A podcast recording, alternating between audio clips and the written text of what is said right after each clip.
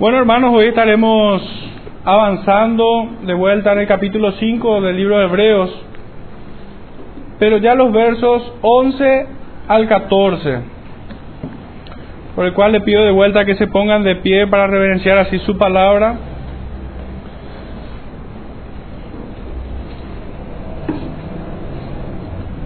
Dice así, acerca de esto tenemos mucho que decir y difícil de explicar por cuanto os habéis hechos tardos para oír.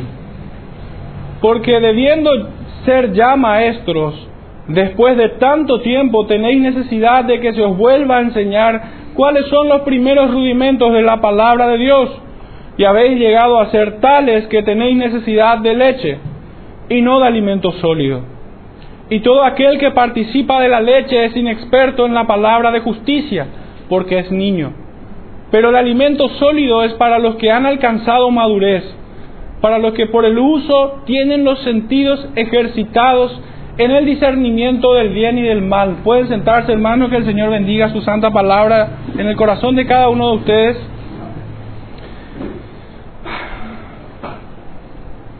Bueno, verdaderamente este texto llama a varios sermones en realidad será difícil condensar en uno solo todo cuanto estos versículos nos enseñan. Pero quisiera hacer una pequeña introducción desde el título de este sermón. Lo llamé el cristiano inmaduro. Lo compara como un niño. Y un niño esencialmente es inmaduro. Y la introducción al texto es, el contexto inmediato a esta palabra es el gran tema del sumo sacerdocio de Cristo según el orden de Melquisedec. Refiriéndose a este tema, el autor sagrado nos dice, mucho que decir y difícil de explicar. Verso 11.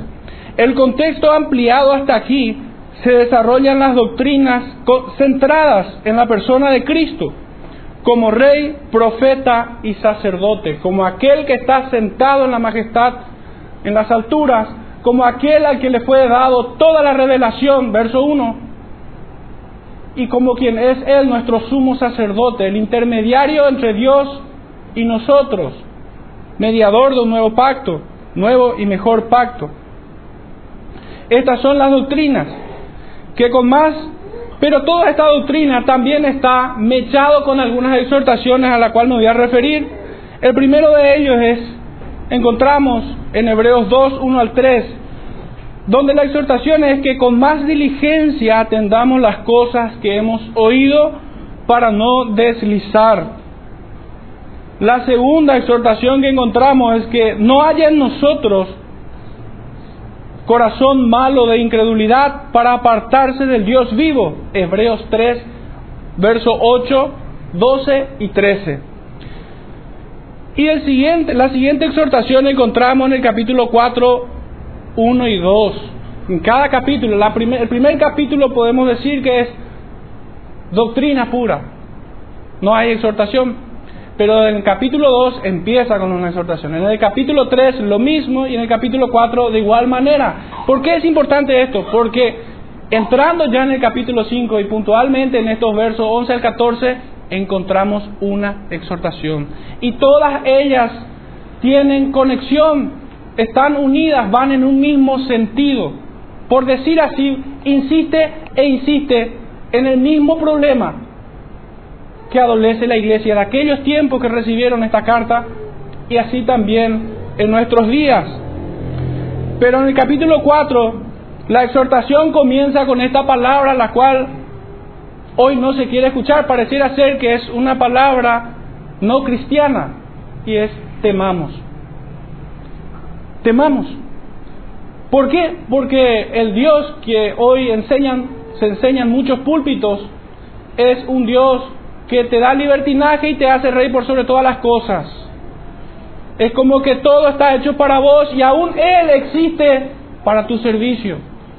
Eso es lo que se enseña. Por tanto, es absolutamente irracional para la mente de ellos el decir que teman delante de un Dios vivo. Es una palabra indeseable. Ha llegado a este punto. Pero el capítulo 4 insiste con este verbo, temamos. Y lo que sigue a continuación es el pecado tipificado. Pues dice, pero no les aprovechó el oír la palabra por no ir acompañada de fe. No ir acompañada de fe. El fin de todo discurso es temer a Dios. Es el fin de todo discurso. Es el principio de toda sabiduría. Pero es el verbo más resistido hoy en, en este tiempo. Es por eso que encontramos un cristianismo insensato, poco sabio por ser generoso, por no llamarlos, que resulta irresistible no decir, torpes e ineptos en la palabra de Dios. Es de vital importancia ver que todas estas exhortaciones van en un mismo sentido. Definitivamente nos muestra un problema que existe en el pueblo de Dios de aquellos días. Y es innegable que la cristiandad de nuestros días adolece del mismo mal. Sospecho que el evangelicalismo ha alcanzado, y es lo único que nos distinguimos de aquel tiempo, ha alcanzado niveles insospechados o insospechables en aquellos días. De soberbia e ignorancia van juntas, es increíble. La ignorancia es el caldo de cultivo para la soberbia del ser humano. Porque el hombre desconoce a un Dios que es fuego consumidor. Porque el pueblo desconoce que tenemos un Dios que no pasará por inocente al culpable. Porque desconoce a un Dios que no puede ser burlado y que delante de Él todas las cosas serán rendidas. Porque desconoce que aún no solo las palabras que salen de nuestra boca daremos cuenta, sino también de las intenciones del corazón que muchas veces se disfrazan de gran elocuencia. Aún de las intenciones desconocen a este Dios. En su ignorancia cultivan la soberbia. Son niveles insospechables la cual en todo tiempo, cada día pareciera ser que la iglesia se esfuerza en romper un nuevo récord y hacer lo que es indebido, no haciendo diferencia entre lo santo y lo profano, entre lo puro y lo inmundo. Casi ya no hay diferencia entre el templo de Dios y el de Belial. No hay distinción. El mismo divertimento que encontramos en discotecas y nightclubs por todo el mundo hoy encontramos en las iglesias. Tristemente célebre es esta realidad. Esto se deja ver claramente por la forma insolente en que se promueve toda clase de detracciones en flagrante desobediencia. Cuánta arrogancia se deja ver en aquellos que intentan redefinir los términos del Evangelio predicando la gracia sin la justicia, la confesión de pecados sin arrepentimiento, la religión sin santidad.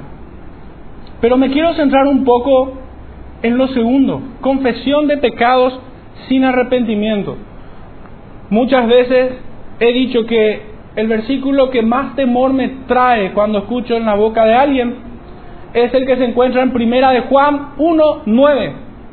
Porque dice, si confesamos nuestros pecados, Él es fiel y justo para perdonarnos.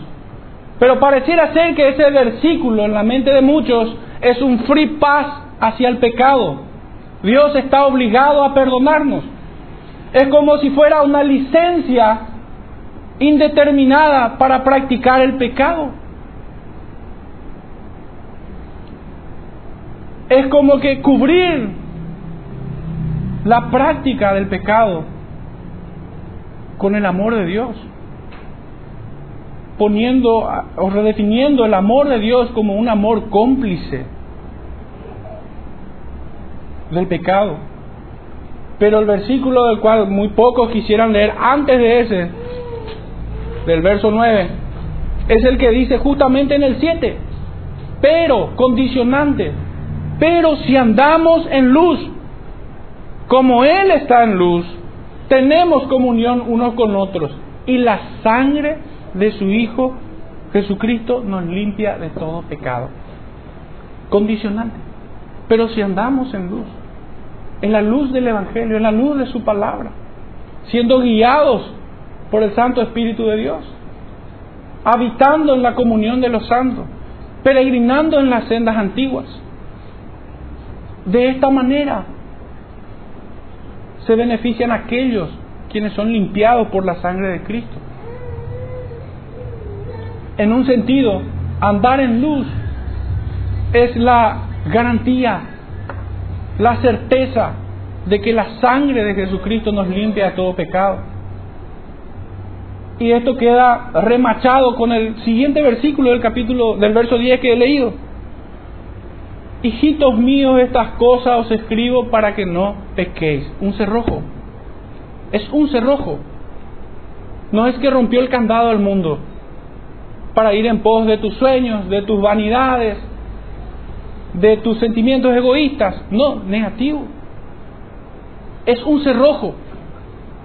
El perdón de Dios debe traernos arrepentimiento. Pues si alguien confiesa algo, y esto es lo que decía, porque redefinen los términos del Evangelio, gracia sin justicia, y me había enfocado en confesión de pecados sin arrepentimiento. La confesión de pecados sin verdadero arrepentimiento es la peor jactancia del hombre. Es la peor jactancia del hombre. Es como si mi hijo viniera y me dijese, papá, te robé un mil. Me confesó su pecado. Pero ¿hay arrepentimiento? No hay arrepentimiento. ¿Cómo sabemos cuando hay arrepentimiento? Porque ¿cómo nosotros identificamos a nosotros mismos? No solo para ver en otros, sino para, para que nuestro corazón no nos engañe. ¿Cuál es la evidencia de que realmente estamos confesando el pecado en arrepentimiento y de esta manera andamos en luz. ¿Cómo lo hacemos? Basta con mirar a Pedro cuando negó al Señor. Pues cuando se recordó de las palabras del Maestro y se vio en su pecado confrontado por su palabra, lloró amargamente. El arrepentimiento involucra un profundo sentimiento de la justicia de Dios, de aborrecer ese pecado en el cual está o en el cual cayó. Pues muchos hoy confiesan sus pecados y como una idea secundaria detrás de la primera ya están volviendo a pensar cómo caer en el mismo. Por eso, la confesión de pecados sin arrepentimiento es la peor jactancia del hombre. El cristianismo actual ha mutilado el Evangelio. En otro tiempo se predicaba en las calles el Santo Evangelio con voz en cuello, como los profetas. Sonaban como trompetas en solemne advertencia. Muchos hoy redefinen los términos en nuestras propias narices. Una palabra, aborto, ideología de género, la gente lo trata como un problema social, la gente lo trata de muchas formas, pero ¿saben qué? Hay que darle el tratamiento que merece. Y es pecado. Es pecado. ¿Quién se para hoy en las esquinas o frente a una pantalla a decir es pecado? No, no, yo tengo que cuidar a mis hijos, son por mis hijos, es por la iglesia. Pero ¿quién dice es pecado contra el Dios vivo? Que la sociedad peque contra sí misma no es tan grave como pecar contra un Dios vivo. Este debe ser el tenor y el tratamiento de este pecado. Pero han mutilado el Evangelio y ya no suenan como trompetas en solemne advertencia Hoy por hoy sus gargantas no son más que cornetas de uso circense. Van de aquí para allá, se codean con el mundo, estrechan la mano. Y a quienes promueven agendas del diablo le dicen Dios te bendiga. Es terrible. Se han olvidado que el creyente evangélico es un embajador de Cristo. Pero estos han dejado de ser profetas que anuncian el mensaje de un rey para simplemente ser payasos que traen sus malabares. A causa de esta realidad, cuando el cristiano promedio de nuestros días escucha una exhortación, se escandaliza. El cristiano promedio de hoy en día, cuando escucha una exhortación, cuando ve, está ante una exhortación, se escandaliza. La reprensión por sus vidas disolutas es cosa del diablo, dicen, cuando les reprendemos. Así piensan. Pasa que el corazón se ha ido endureciendo y se encuentra con gran incredulidad.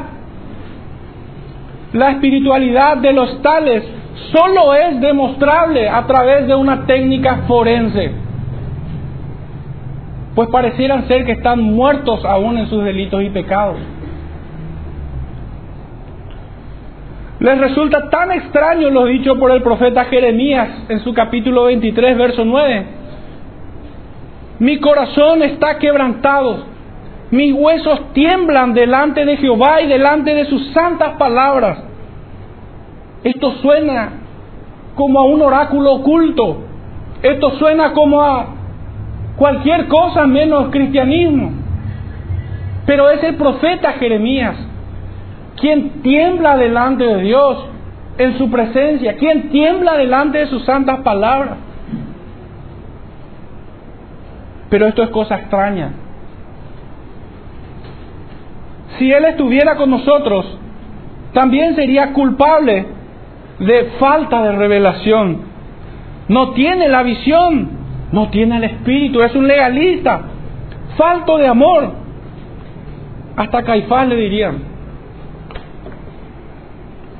hemos descrito un escenario lamentable donde la apostasía campea.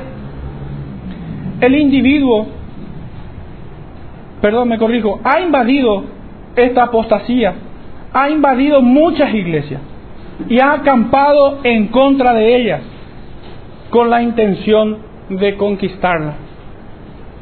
Pareciera ser que tuvieran a un gran general, Sennacherib, que astutamente está hincando a las iglesias. Hermano, ¿por qué hice esta larga introducción? Porque de esto se trata las tres exhortaciones anteriores, donde nos decía el escribiente divino de atender con más diligencia las palabras que hemos oído para no deslizarnos. La iglesia se ha deslizado en esto. Hoy encontramos cosas atroces y ellos no se escandalizan. Se escandalizan cuando escuchan la exhortación, pues como dice en el capítulo 3, su corazón está duro por la incredulidad. Corazón malo de incredulidad, no reciben la exhortación. Finalmente, el capítulo 4, no temen, no tienen temor de Dios. Lo rechazan como el principio de toda sabiduría y como el fin último de toda predicación. Hoy la predicación tiene que presentarse descafeinada y bien endulzada. Pues si no, solamente estás plagueándote para ellos. Muy poco conocen del discurso de los profetas y muy poco conocen de los, de los discursos de los apóstoles. Ahora sí me animo a entrar en el verso 11 de nuestro texto central. Acerca de esto tenemos mucho que decir y difícil de explicar, por cuanto os habéis hecho tardos para oír. Recordemos que mucho que decir y difícil de explicar, como ya lo hemos expresado en la introducción, debemos escuchar casi como un suspiro atragantado del escribiente pues Él nos está enseñando grandes y hermosas doctrinas. Pero entendiendo y conociendo los problemas del pueblo, dice, os habéis hecho tardos para oír. Es por esto que es difícil de explicar. Es por esto, no porque la doctrina sea inaccesible, como pudiera ser. No, definitivamente no. Sino es porque el pueblo se ha hecho tardo para oír, se ha, se ha hecho torpe a sí mismo. De alguna manera sus capacidades se han atrofiado. Es como un suspiro atragantado del escribiente divino. Pero ya quisiera poner un, pequeño bálsamo en este punto. Y es que habla a creyentes. De ninguna manera estoy haciendo el contraste entre creyente y no creyente, entre regenerado y no regenerado, sino que le está hablando al pueblo, le está hablando al creyente que ha caído en torpezas, que ha descuidado aquellos bienes del cual ha hecho o ha sido convertido heredero de la palabra de Dios, del pacto, las promesas, de esta salvación tan grande, del misterio de Dios que ha sido escondido a los sabios y ha sido dado a los niños, pero para que estos niños crezcan, no para que eternamente estén empequeñecidos. puntualmente dice de que hay mucho que decir y difícil de explicar del gran tema del sumo sacerdocio de Cristo, como nunca antes enseñado en otro libro, sino en este, en Hebreos. Pareciera ser como que se da cuenta de cuán grandiosa es la doctrina y que su auditorio no está preparado, entonces se frena y hace una exhortación. Es casi lo mismo que ocurre del capítulo 1 cuando pasa al capítulo 2 enseña una hermosa doctrina del Señor sentado en los cielos, de que Él es la propiciación por nosotros, por nuestros pecados.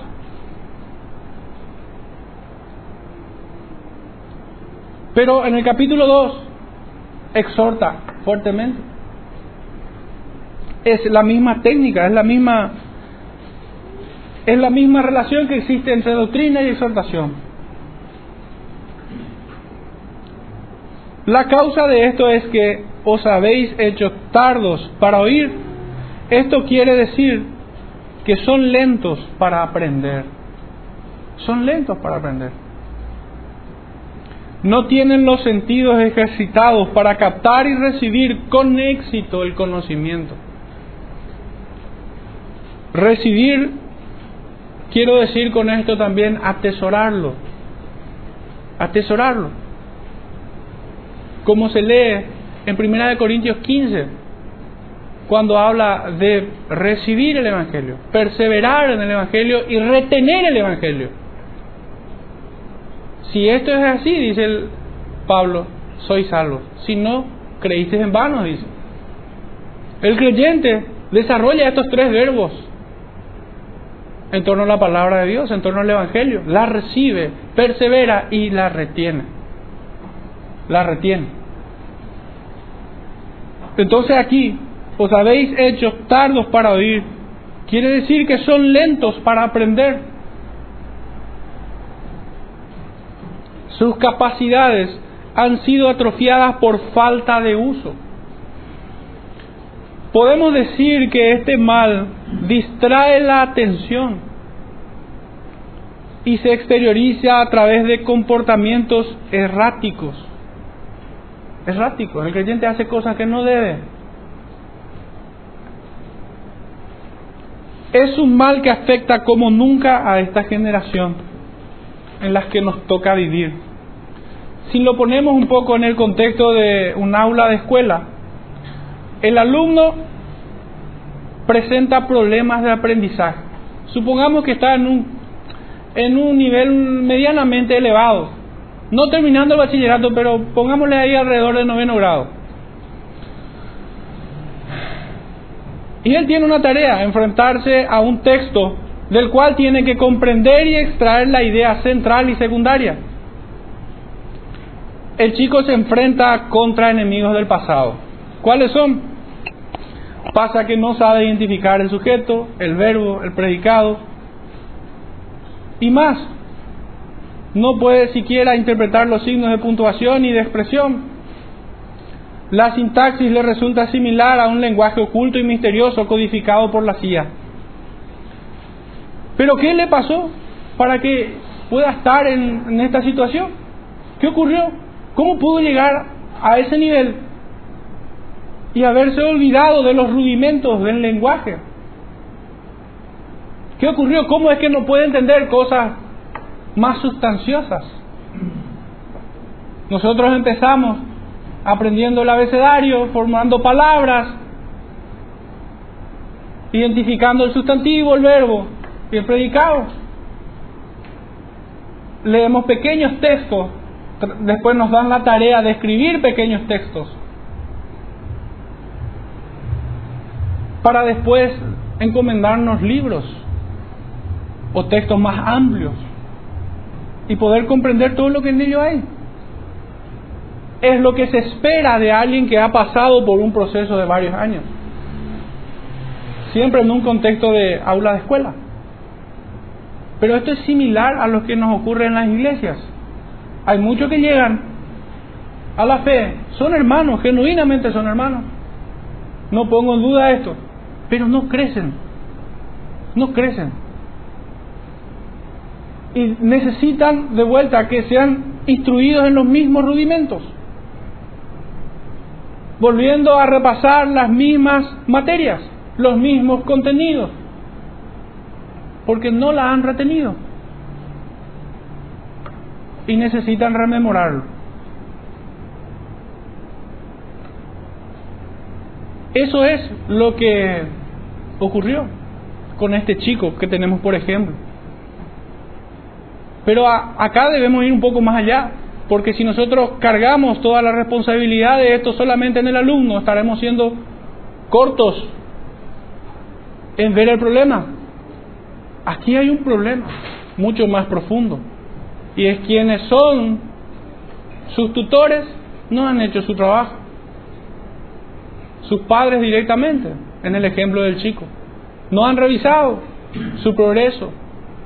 No lo han preparado de tal forma no solo el chico despreció las orientaciones de su maestro, sino que también sus padres la tuvieron en poco. ¿Qué debe hacer el colegio entonces? Pues reprenderlos. ¿Solo al alumno? No, también a los padres. Por allí debe empezar. ¿Cómo aplica esto a la iglesia? ¿O cómo puede ser un ¿Cómo podemos armar un paralelo entre la familia, la escuela y la iglesia? Y es simple. En la iglesia fue instaurado el ministerio de maestros y pastores, pastores y maestros, que al encontrarse ante esta realidad de un pueblo que es niño, hay una palabra que es un poco fuerte, pero es inepto, no apto para enseñar, es torpe, es negligente, ¿Qué debe hacer la iglesia? Y debe exhortar. ¿Por medio de quiénes? Por medio de sus oficiales. Por medio del pastor y de aquellos quienes velan por él. Pero hoy en día le sobrecoge un gran temor a los líderes de cada iglesia. Se les puede escapar de las manos la clientela. Porque así lo ven. Digo, uso, eh, uso ese término. La iglesia hoy debe reprender. No, no, ha, no ha sido conocido tal vez en la historia de la humanidad un cristianismo tan chato mentalmente, que acepta grandes barbaridades, como lo que se promueve en este canal Enlace y otras más. Atrocidades, ¿cómo ha podido ser predicado algo así? ¿Cómo pueden tener seguidores tanto, tanta gente aberrante? Que utiliza vocabulario obsceno en los púlpitos. ¿Cómo puede ser permitido esto? No puede ser permitido a menos que el pueblo tenga una mente chata en el conocimiento de Dios. La iglesia, ¿qué debe hacer entonces? ¿Seguir enseñando? Sí, pero con exhortación. Debe exhortar, debe apelar a las conciencias. Un niño malcriado cuando es corregido no sonríe, hace berrinche. y frunce el ceño. No debemos acobardarnos ante esos síntomas, ante esos ejemplos. Debemos corregir. Hoy en día el cristianismo se enoja, se enoja cuando es reprendido, pero hay que hacerlo. Hay que hacerlo. No podemos callar. Callar sería aprobar. Sería un silencio cómplice. Este es el problema de este niño. Este es el problema de la iglesia. Aquellos quienes son ancianos en la iglesia, me estoy refiriendo a un evangelicalismo más general, aquellos ancianos que ya llevan 10, 20 años en la iglesia deben ser maestros. Y cuando digo ancianos también me refiero a las hermanas sin dudas, que deben enseñar a las jóvenes. Esto está mandado por el Señor. No hacerlo es pecar en contra de Dios. El creyente maduro está obligado a enseñar, a ser ejemplo, modelo en la iglesia. Es lo que necesitamos. Es lo que necesita la iglesia. Estos son los padres en aquel ejemplo. Básicamente al niño le dieron derechos de adultos y cuando sea adulto reclamará derechos de niño. ¿Cómo se entiende eso? Al niño le dan derechos de adulto, él decide lo que quiere hacer, él decide lo que quiere comer, él decide a qué hora levantarse, a qué hora bañarse, cómo ir a la escuela, en qué tiempo estudiar. Él hace lo que quiere, tiene derechos de adulto. ¿Qué ocurre cuando sea adulto? Reclamará derechos de niño, que querrá estar frente al televisor jugando PlayStation. Cuando a esa edad tendría que estar haciendo otras cosas. Reclamará libertad para dedicar a su ocio todo el tiempo, para ejercitar su talento, su talento de no hacer nada. Nada productivo ni para su propia vida, ni mucho menos para su familia.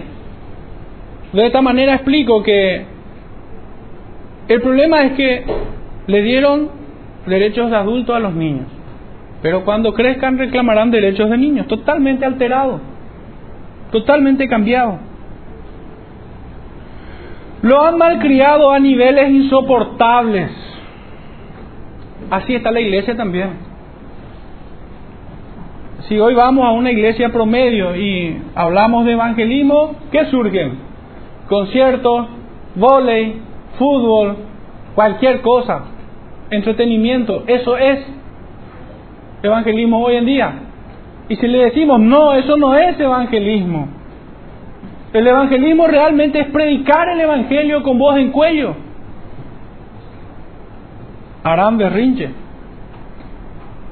Harán berrinche. Muchos tal vez lo hayan intentado y capitularon en su intento de despertar a la iglesia, porque terminaron asustados. De repente no se dieron cuenta que ya es una avalancha que está sobre nuestras cabezas. Pero que pase encima nuestro y nos encuentre parados. Que pase encima. Pero no podemos nosotros retroceder. Nosotros no solamente estamos llamados a, a corregir nuestro entorno más íntimo, nosotros como iglesia. En el amor del Señor, nosotros también debemos exhortar a las otras iglesias. También debemos hacerlo. Es nuestra tarea. Somos embajadores de Cristo, ministros de reconciliación. Que no nos haga retroceder el berrinche de ningún niño, cuando nuestra tarea es la de exhortar en este tiempo. Estos han sido malcriados a niveles realmente insoportables. Se han puesto todos sus caprichos con estatus de tratados internacionales. Es como si encabezaran la pirámide de Kelsen. Sobre los caprichos de estos niños se establece lo que la iglesia hace, dice y cree. Si los niños creen de que se debe adorar con batería, guitarra eléctrica, traer heavy metal, traer el rap, vestirle de payaso a, a los ancianos y llevarle a la plaza para entretener al público. Si ellos dicen que eso es así, bueno, sus caprichos son ley. Se debe hacer. Esto se entiende como pragmatismo. Porque después pareciera ser que funciona y lo vuelven a hacer y lo vuelven a hacer. Y pareciera ser que es la ortodoxia, que es la práctica común de toda la iglesia a lo largo de todos los tiempos. Y verdaderamente, si nosotros le traemos a alguno de los apóstoles, imaginariamente, aún la sombra de ellos ya nos azotaría. Su sombra ya sería pesado sobre nosotros. Pero es que dejamos que los chicos se malcríen. Y referente a esto quisiera un poco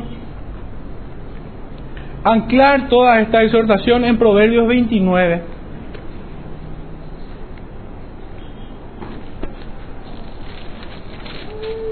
Proverbios 29, 15 al 21. Dice así. La vara y la corrección dan sabiduría, mas el muchacho consentido avergonzará a su madre. Cuando los impíos son muchos, mucha es la transgresión, mas los justos verán la ruina de ellos.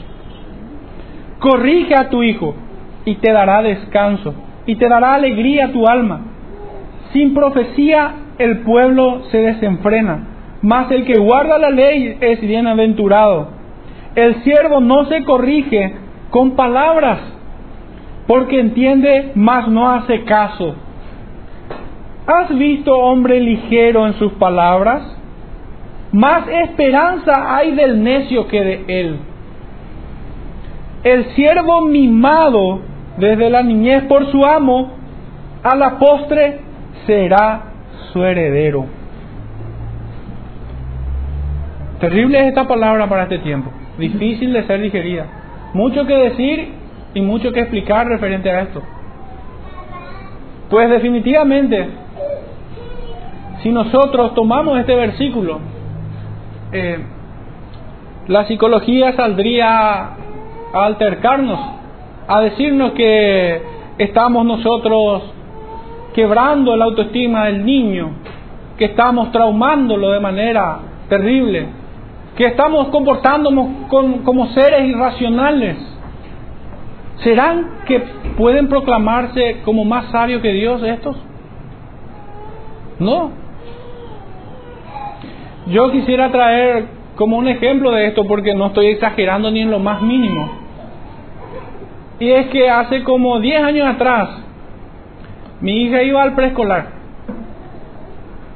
Y un día cuando llegó a casa, me dice, papá, vos no me podés castigar más. Ah, sí, ¿por qué?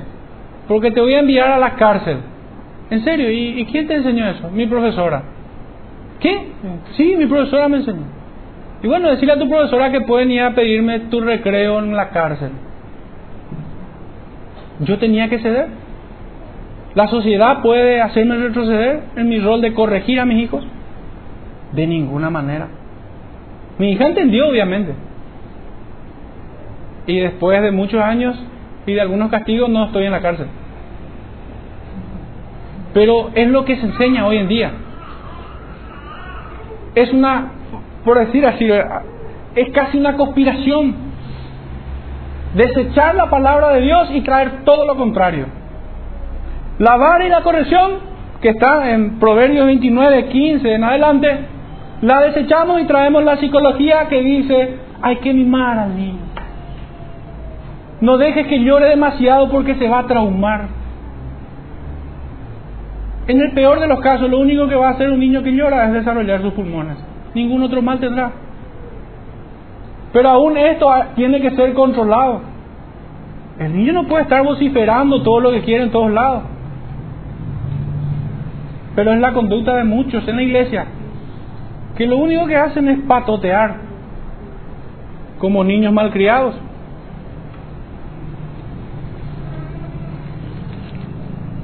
Volviendo a nuestro texto central y aquí la segunda parte de este sermón, del verso 12 al 14.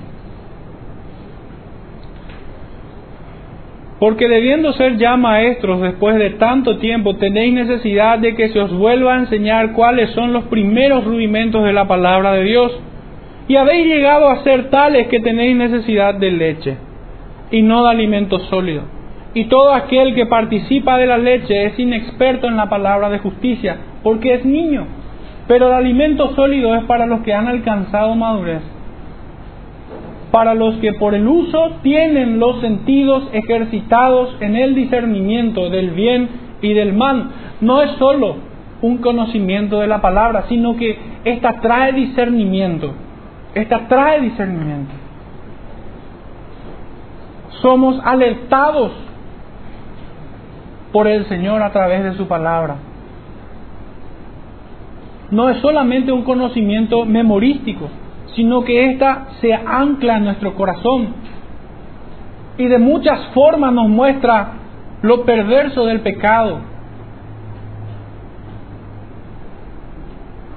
Y puede alentarnos de muchos males.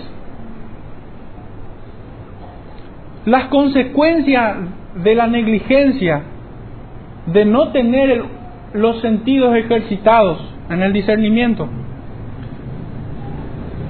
es terrible. ¿Por qué? Porque han cambiado lo, bueno por lo malo. Esto se lee más bien como una acusación. Esto que leemos en el verso 12. Si bien el primer versículo había dicho de que debíamos leer como un suspiro atragantado, esto tenemos que leernos, leerlo más ya en tono de acusación en tono de reclamo, porque debiendo ser ya maestros, después de tanto tiempo, tenéis necesidad de que se os vuelva a enseñar. Me recuerda a todas esas madres abnegadas cuando corregían al poroto de la casa. Esto es décadas atrás, obviamente. Decían como en tono y en el carácter de un mariscal de campo, ya sos grande, mi hijo, para estas macanadas. ¿Me recuerda así? A mi mamá, cuando me corregía. Y a todas esas madres de aquel tiempo que nos frenaban. Que nos frenaban. En tono marcial nos corregían. Jamás me traumó ella, sino más bien me corrigió. Era frecuente escuchar después de esas palabras un please y a veces más please. Definitivamente este hermoso cuadro de corrección desapareció en nuestros días. Hoy el poroto ya es rey, es el príncipe, es el jefe de Estado en la casa. Pobre de aquel que se anime a decir una corrección para lacerar su tierna alma y lo traume de por vida. Pobre de aquel que ose en hacer esto. El poroto ya es rey. Han olvidado que el cinto también es de uso terapéutico. En esta película tragicómica, los padres son los esclavos del reino, los hijos son sus reyes. Cuán oportuno es esta recomendación que encontramos en el mismo libro de Hebreos, por si pareciera ser que me he salido del texto con estos comentarios que he hecho. Hebreos 12, versos 5 al 7. Y habéis ya olvidado la exhortación que como a hijos se os dirige diciendo, Hijo mío, no desprecies la disciplina del Señor, ni desmayes cuando eres reprendido por Él, porque el Señor al que ama disciplina y azota a todo aquel que recibe por hijo. Si soportáis la disciplina, Dios os trata como a hijos. Porque ¿qué hijo es aquel a quien el Padre no disciplina? Pero si se os deja sin disciplina, de la cual todas han sido participantes, entonces sois bastardos y no hijos. Esta enseñanza ya viene del Antiguo Testamento Es el mismo Dios que habla de la disciplina en el antiguo, el mismo que habla en el nuevo. Son sus mismas palabras, son sus mismos métodos. No han cambiado.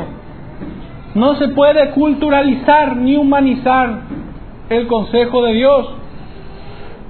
A aquellos que quieren culturalizar y humanizar las palabras, el consejo de Dios, el Señor le dice, ¿creíste que yo sería como tú? Mis pensamientos son más altos que los tuyos. Es muy arrogante cuando el hombre intenta cambiar el consejo de Dios o intenta adornarlo. Es muy arrogante esto. La falta de disciplina atrofia los músculos del entendimiento. Por esto hay muchos que son tardos para oír. Pero es mejor reprender y corregir cuando son tardos y no tarados para oír. Mejor corregir cuando son tardos, cuando aún están allí. Porque finalmente aquel proverbio se ha de cumplir. El niño consentido avergonzará a su madre. Si son niños, corrijámoslo. Aunque en su cédula diga 40 años. Hay que corregir. Esto no es falta de amor, sino es amor del bueno, de aquel que cuida por el alma, del prójimo.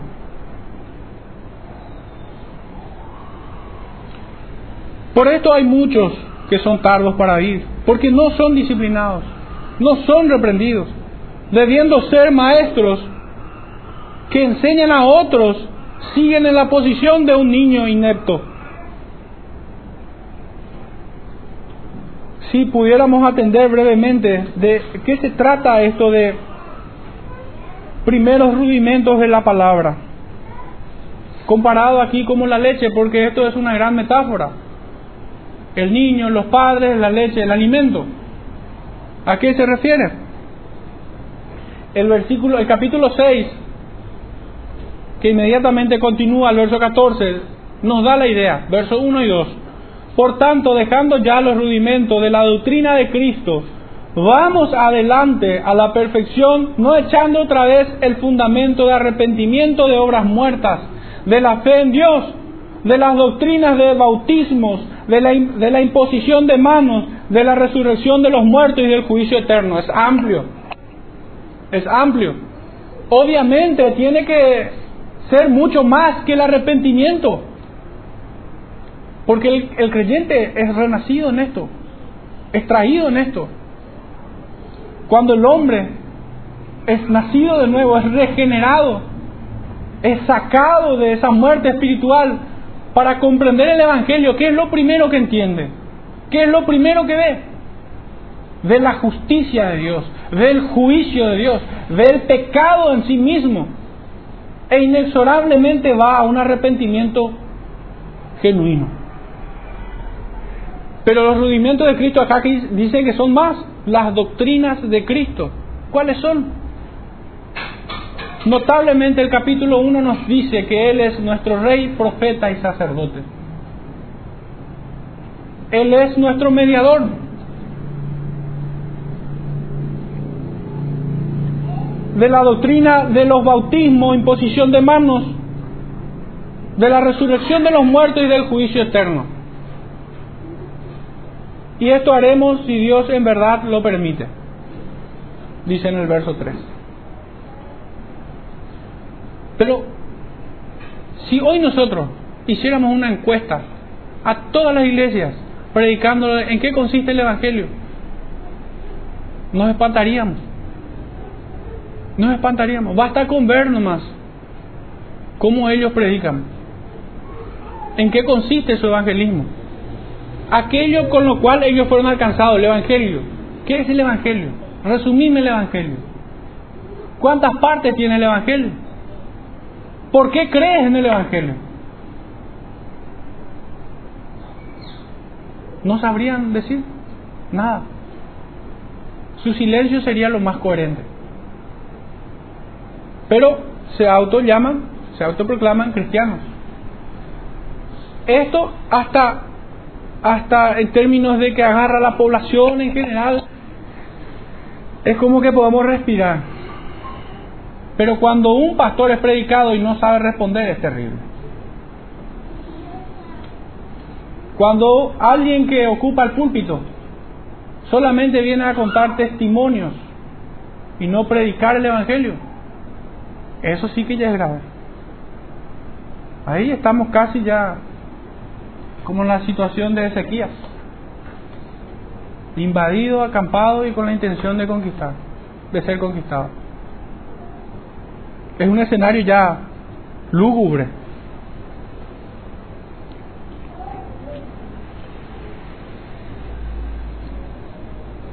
Cuando uno es recién nacido, se le administra la leche espiritual. Y veamos, primera de Pedro, capítulo 2. Esto es cuando alguien es nacido. Primera de Pedro 2, 2.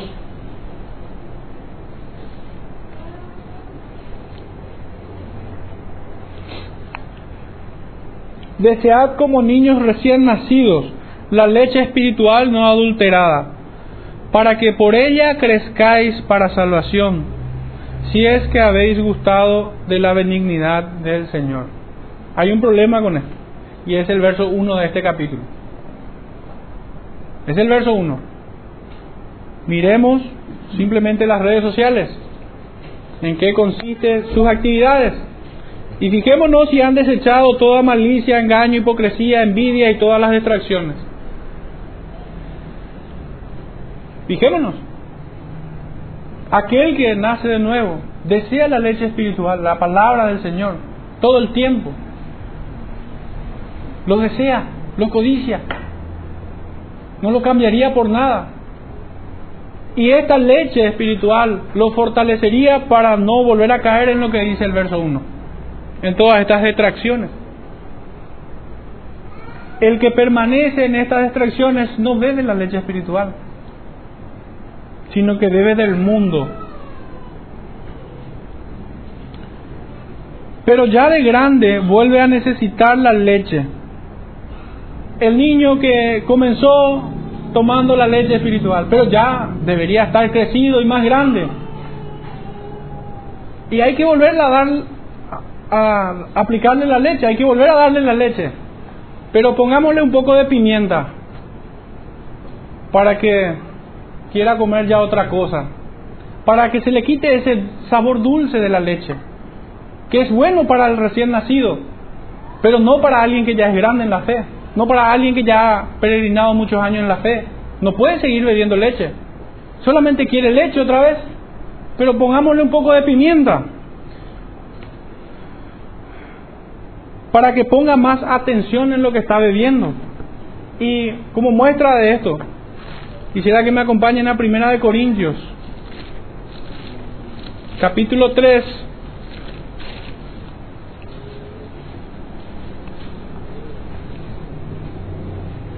Verso 1 al 3.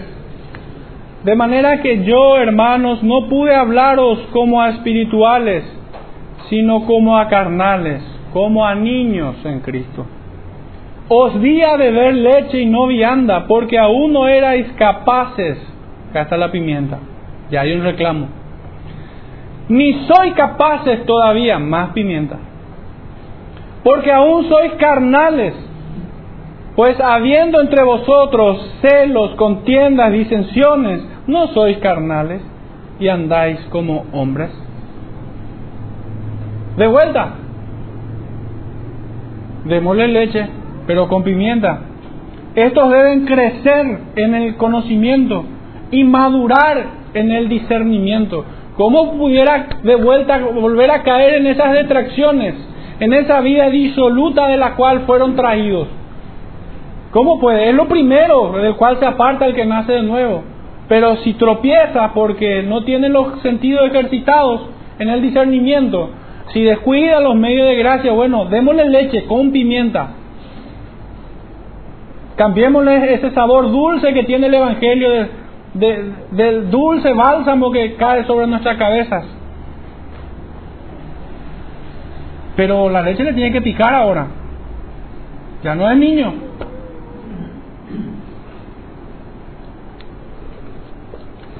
En el mismo libro de Corintios, capítulo 2, verso 6. Sin embargo, hablamos sabiduría entre los que han alcanzado madurez. Y sabiduría no de este siglo, ni de los príncipes, ni de este siglo, que perecen. Efesios 4, 13. Un poco el contraste dimos aquí. Efesios 4, versículo 13. Hasta que todos lleguemos a la unidad de la fe y del conocimiento del Hijo de Dios, a un varón perfecto a la medida de la, estatura de la plenitud de Cristo, para que ya no seamos niños fluctuantes. De lo más palpable en la conducta de un niño es su carácter. Es el carácter inmaduro que tiene. Un niño no sabe soportar la reprensión. Un niño no, a un niño, un niño no puede soportar una carga muy pesada, ni siquiera puede entenderla. Él solamente tiene que obedecer.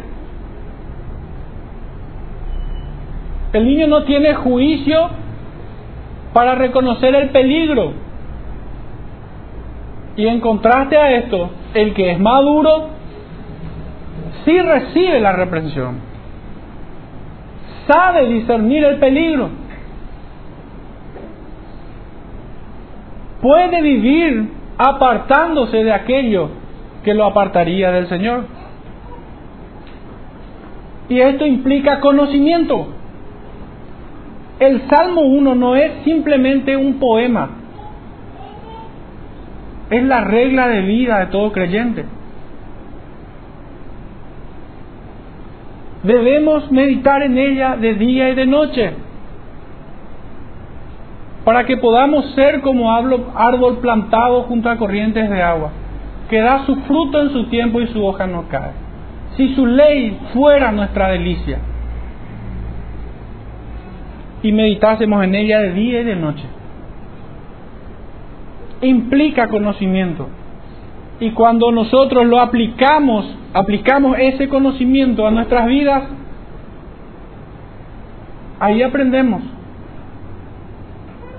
Ahí nos estamos volviendo maduros en la fe. Y una pequeña distinción quiero hacer entre lo que es entender algo y aprender algo. Parecieran ser sinónimos, pero recuerdo, y aún en ocasiones pudiera pasarme, de que, pero mi niñez mucho más marcadamente, niñez y juventud. Mis padres me decían esto, y yo entendía, pero no aprendía, caía en el mismo error que mi papá me advertía, no vaya a hacer esto, iba y hacía. Yo entendí, no es que no entendí. Lo que no ocurrió fue el aprendizaje. Eso fue lo que no se dio. Porque verdaderamente yo veo el entendimiento a esta altura, pero el aprendizaje a esta altura. Uno aprende con el corazón, uno aprende allí. Muchas cosas nosotros entendemos, sabemos, conocemos, pero no aprendemos porque involucra corazón. y este es engañoso. Filipenses 3:15. Así que todos los que somos perfectos, esto mismo sintamos. Y si otra cosa sentís, esto también os lo revelará Dios. Debemos amar su palabra. No basta con conocerla. Ya habíamos leído Hebreos 6, 6.1, segunda de Timoteo 3.15.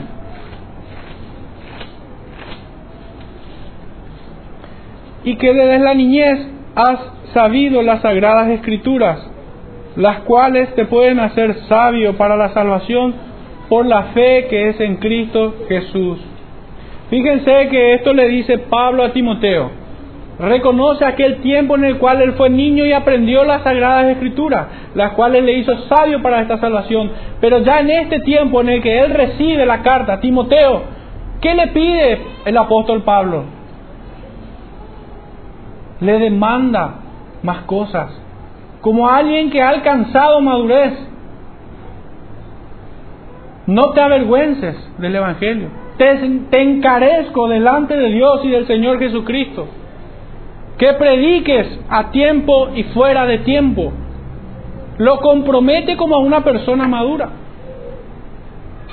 En estos versículos podemos ver esas dos etapas del creyente.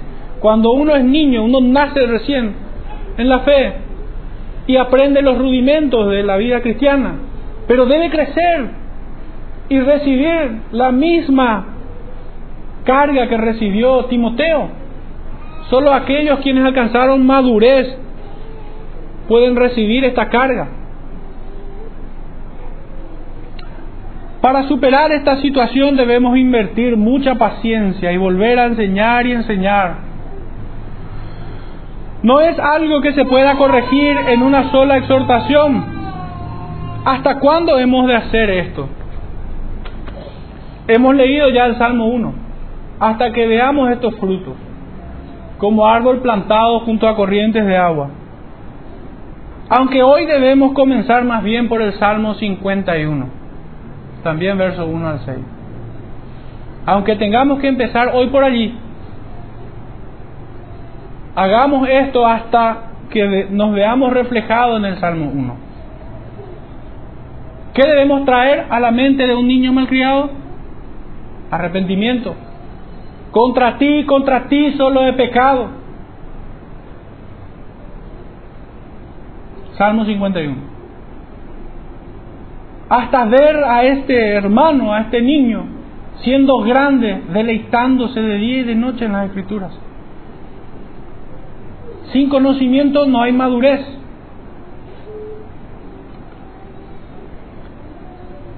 Muchos pastores e iglesias enteras han fallado en esta obra del ministerio. Es una obra, ya lo hemos visto en Efesios. Pastores y maestros. El pastor debe corregir, el maestro debe enseñar. El pastor también debe enseñar sin duda. Pero no es algo que solamente él pueda hacer. También tiene que estar instrumentados con los hermanos en quienes el Señor claramente y visiblemente ha puesto sus dones para la enseñanza. Pero no caigamos en el error de que aquel que lee mucho la Biblia o que va a los comentarios, ese ya tiene que ser pastor. No, esa es la responsabilidad de cada creyente. No podemos salirnos con la excusa de que no, yo no soy llamado al ministerio, por eso me puedo relajar un poco más. No, definitivamente no. Todos somos llamados a este ministerio. Si nos fijamos en, la gran comisión, cuando dice de ir y predicar el Evangelio a toda criatura, bautizándolos en el nombre del Señor, ¿cómo empieza el texto? Porque toda potestad me es dada en los cielos y en la tierra. Por tanto, cambió el tenor cambió algo que parecía muy suave, pareciera ser apenas un ruego de ir y predicar, ir y enseñar y hacer discípulos. No, el Señor dice, por tanto, toda autoridad me es dada en los cielos y en la tierra. Ir y predicar. Solo a los pastores le dice esto, no. Le dice a toda la iglesia. En sermones anteriores vimos que el sacerdocio está sobre la iglesia. Hoy vimos un poco que la responsabilidad de corregir, exhortar y enseñar está también sobre la iglesia. Los primeros que deben afilarse en esto son los pastores y maestros y toda la iglesia detrás de ellos. Ya para cerrar, una pequeña reflexión y aplicación. Vivimos tiempos peligrosos donde a lo malo llaman bueno y a lo bueno llaman malo. No se quiere enseñar doctrina ni a grandes ni a niños. está censurado corregir los errores del pueblo. Pudiéramos ser acusados de soberbio, de tener orgullo espiritual, que somos de tropiezo a los débiles. Nuestra predicación ahuyenta a los incrédulos. Somos culpables de fariseísmo y legalismo. No le podemos quitar el juguete al niño malcriado. Ellos son débiles. Estos dejan pasar muchas detracciones delante suyo. Pero le tocas el ídolo de fundición y saltan virulentamente. Nosotros, hermanos, debemos intentar despertar a la iglesia, aunque en ocasiones solo pareciera que el leviatán se levanta. Las escrituras nos dice, instruye al niño en su camino, y cuando sea grande no se apartará de él. No dice, instruye al niño en su camino y cuando sea grande será un niño. No. Dice, no se apartará. No es excusa para cuando un creyente viene a la fe, se convierte al Evangelio y después se toma licencia para ir por el mundo y buscar testimonio. Y nosotros quedarnos callados. Debemos gozarnos con aquel que viene del mundo, claro que sí. Con aquel que recapacita y el Señor lo trae en su gracia de vuelta. Pero tiene que haber una reprensión ejemplar. Tiene que haber corrección. También vemos en la escritura, ¿con qué limpiará el joven su camino? Con la palabra de Dios. Este testimonio es verdadero. Por tanto, repréndelos duramente para que sean sanos en la fe. Acabo de leer a Pablo en Tito 1.3. Fortalezcámonos en esto, en que es un mandato de Dios. No desmayemos en corregir y enseñar no creamos la mentira del enemigo que nos acusan de todo esto, han hecho un prontuario de nosotros. No nos sintamos descalificados por sus acusaciones. Son niños haciendo berrinche. No claudiquemos ante el error ni la presión de nadie. Siempre que procuremos la madurez del pueblo de Dios, se traduce su precio en sufrimiento, sacrificio y a veces el ceño fruncido de ellos. Oremos en ese tiempo. Padre Santo, te damos gracias por tu palabra. Señor, te ruego que a pesar de, de mis limitaciones, tu palabra haya llegado viva y eficaz, Señor, al corazón de tu pueblo, de cada uno de tus hijos. Señor, bendícelos a ellos en todo el fruto de tu Santo Espíritu y en toda la verdad, Señor, que nos has dejado en tu palabra. Permítenos alcanzar mayor conocimiento de ti, Señor. Ayúdanos en el ejercicio, Señor, de, del discernimiento. Adviértenos, Señor, de nuestro mal camino. Ayúdanos, Señor, a nuestra incredulidad. En el nombre de Jesús, nuestro Salvador, te pedimos esto. Amén.